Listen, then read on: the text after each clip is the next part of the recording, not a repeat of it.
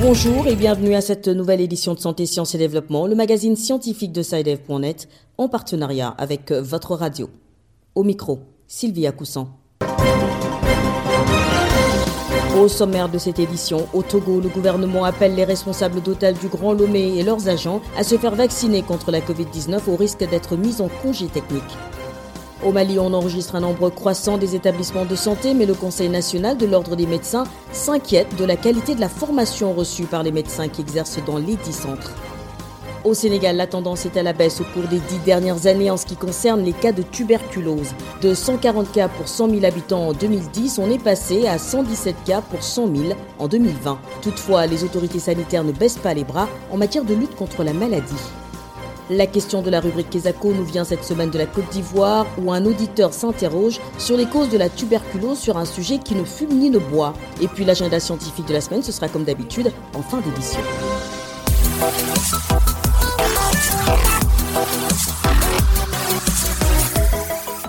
Au Togo, après le personnel de santé, c'est au tour des agents d'une vingtaine d'hôtels de la capitale Lomé de recevoir leur dose d'AstraZeneca. Le gouvernement a appelé les responsables de ces hôtels et leurs collaborateurs à se faire vacciner contre la Covid-19. Tous les agents qui ne se soumettraient pas à cette note seraient mis en congé technique. Correspondance à Lomé de Nada Ibrahim. La note du ministère de la Culture et du Tourisme a souligné la nature intrinsèque des activités du secteur hôtelier, nature qui constitue une porte d'entrée du coronavirus par excellence. Professeur Komi Adjo, membre du comité scientifique, justifie cette mesure par un article du Code de la santé publique de la République togolaise. Il y a un article qui stipule qu'en période d'épidémie de maladies graves sur des zones à risque, l'État peut décider de rendre un vaccin obligatoire. Ceux qui travaillent dans le tourisme, sont très exposés. C'est des gens qui reçoivent d'autres personnes d'autres pays et avec les variants qui circulent, s'ils font la maladie, surtout la forme contagieuse, ils vont contribuer à disséminer d'autres variants dans le pays, ce qui sera un gros problème de santé. Constant, lui,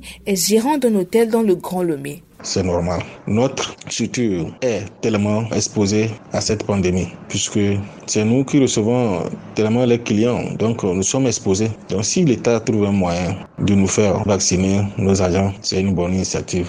Dans les derniers paragraphes du dit communiqué, l'on apprécie la demande du ministre du Tourisme et de la Culture aux responsables d'hôtels de mettre en congé technique tout agent qui refuserait de se faire vacciner. Concis Segbiaya, le secrétaire général des tenanciers de bars et restaurants du Togo, n'apprécie pas cette condition. Quand on met quelqu'un en chômage technique, c'est qu'on oblige la personne à se faire vacciner. Or, la vaccination est libre et volontaire. Si nous nous basons sur ce fait, on te dit de choisir entre ton pain quotidien et un licenciement, par exemple. On te force à te faire vacciner parce qu'il y a ton travail qui est en jeu. Là, ce n'est plus libre et volontaire. La note présente donc deux facettes. D'abord la vaccination qui est appréciée, mais la condition de mettre en congé technique ne laisse pas indifférente. Nada Ibrahim, Lomé pour Santé, Sciences et Développement. Au Mali, on assiste à une prolifération des établissements de santé, mais plusieurs médecins sont accusés par leurs patients de faire preuve d'incompétence. Selon le Conseil national de l'ordre des médecins, l'une des principales raisons de cette situation pourrait être la qualité de la formation reçue par ces médecins. À Bamako, le reportage de Marc Boli. Au Mali, les infrastructures sanitaires deviennent de plus en plus nombreuses. On est passé de 728 en 2013 à 2343 établissements de santé en 2018 ce qui devait être, normalement, un avantage pour la prise en charge des malades dans ce pays où les maladies infectieuses représentent la première cause de mortalité et de morbidité. Mais, selon l'ordre des médecins, plusieurs de ces établissements de santé ne répondent pas aux normes car le personnel de santé est mal formé et n'est pas répertorié sur la liste des médecins reconnus dans le pays. Dr Ousmane Lee, conseiller spécial en charge de la formation et de la communication au Conseil national de l'ordre des médecins du Mali, s'explique. Les difficultés que nous avons à pouvoir identifier aujourd'hui qui est un vrai médecin et qui est un faux médecin va du fait que tout simplement on recrute n'importe comment, c'est-à-dire il n'y a aucun contrôle. Le cas du Mali est un problème par manque de suivi, par absence de l'accréditation, par absence de certification, c'est-à-dire est-ce que les écoles privées suivent les normes? Un médecin mal formé, c'est ce qui retient Korotomo Traoré après une expérience vécue avec son fils dans une clinique de Bako Corny, un quartier de Bamako, la capitale du Mali. Il était malade, donc on s'est rendu à l'hôpital et on nous a demandé là des analyses, des examens à faire. Donc on devait faire un prélèvement du sang. Et on est parti au laboratoire et ils nous ont recommandé à un infirmier qui était là. Ce dernier a commencé à piquer, piquer, piquer, piquer partout la main de mon enfant et le sang jaillissait de partout. En voyant cela, je n'ai pas pu supporter. J'ai commencé à crier. J'ai demandé à ce que le chef même de... Je me voir le chef. Le chef est venu. Immédiatement, le chef a fait les prélèvements. Tout comme Korotomu, plusieurs cas similaires ont été signalés par les responsables de l'ordre des médecins lors de la dernière Assemblée générale tenue le 27 mars 2021. Ces derniers se sont fixés pour objectif de sensibiliser les agents de santé, de contrôler la formation des médecins et être à l'écoute de la population. Mardo Cheboli, Bamako, pour Santé, Sciences et Développement. Au Sénégal, on note une tendance à la baisse des cas de tuberculose. En une dizaine d'années, le pays a réalisé une baisse de 23 cas par tranche de 100 000 habitants. L'incidence de la maladie est aujourd'hui de 117 cas par tranche de 100 000 habitants contre 140 cas il y a 10 ans. Mais pour le ministère de la Santé, le pari est loin d'être gagné. À Dakar, Pape Besdiba. Plus de 12 000 nouveaux cas de tuberculose ont été diagnostiqués au Sénégal en 2020, mais ce que regrette le coordonnateur du programme national de lutte contre la tuberculose au Sénégal, c'est qu'un bon nombre parmi les malades n'ont pas été reçus dans les structures de santé. Pour l'année 2020, nous avons déficé au total 12 808 cas de tuberculose. Et immédiatement, nous constatons qu'il y a un bon nombre de personnes probablement porteuses de la tuberculose et qui ne sont pas venues et qui n'ont pas été vues, n'ont pas été reçues euh, dans les structures de santé. Parmi les malades dépistés, un pourcentage ne respecte pas tous les rendez-vous, un pourcentage parmi eux ne termine pas le traitement de la tuberculose. Sur le plan de la lutte contre la maladie, le pays a fait des résultats encourageants. En atteste cette incidence de 117 cas par tranche de 100 000 habitants en 2021 contre 140 il y a une dizaine d'années, soit une baisse de 23 cas. Mais pour Dr Barnabé Ning, le combat est loin d'être gagné. Si nous faisons des comparaisons sur les années successives,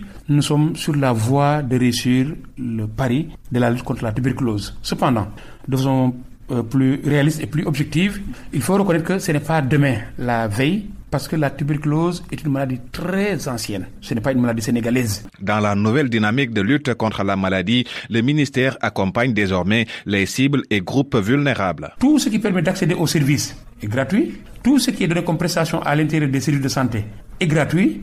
Et il y a un accompagnement social pour ces malades, pour leur transport et pour leur nutrition. Qu'est-ce qui reste? Que les malades ou que les personnes qui ont les signes de suspicion de la maladie décident d'elles-mêmes, de leur pleine volonté, de se rendre dans la structure de santé la plus proche pour s'y faire déclarer et surtout pour s'y faire prendre en charge. Le ministère de la Santé annonce dans la foulée qu'il compte renforcer davantage la communication autour de cette maladie. Il compte aussi s'ouvrir aux partenaires privés pour une lutte efficace. Pabès Diba, Dakar, Santé, Sciences et Développement.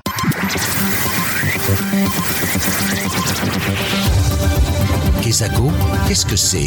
Vos questions à la rédaction, les réponses de nos experts.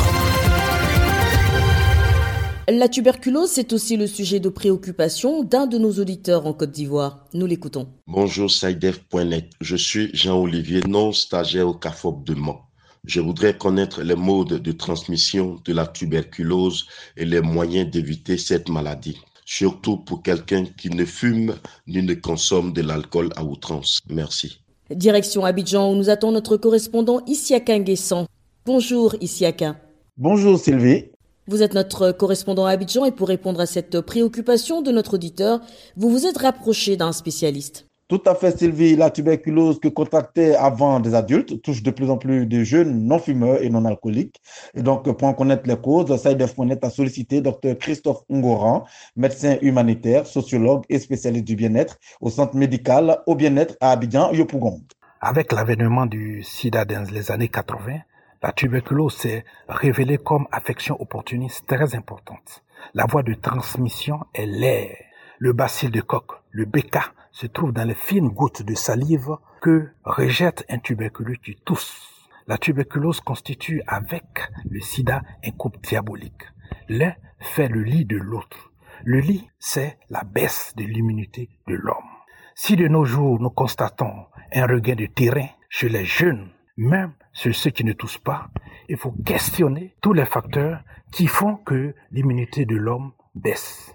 1 les facteurs environnementaux. Tout le monde parle de plus en plus de pollution, que ce soit de l'air, du sol, des eaux, des aliments, avec l'utilisation de produits phytosanitaires par-ci et par-là. Deux, la pauvreté, avec son corollaire d'exode rural, de promiscuité, de drogue, de sous-alimentation, surtout dans les banlieues.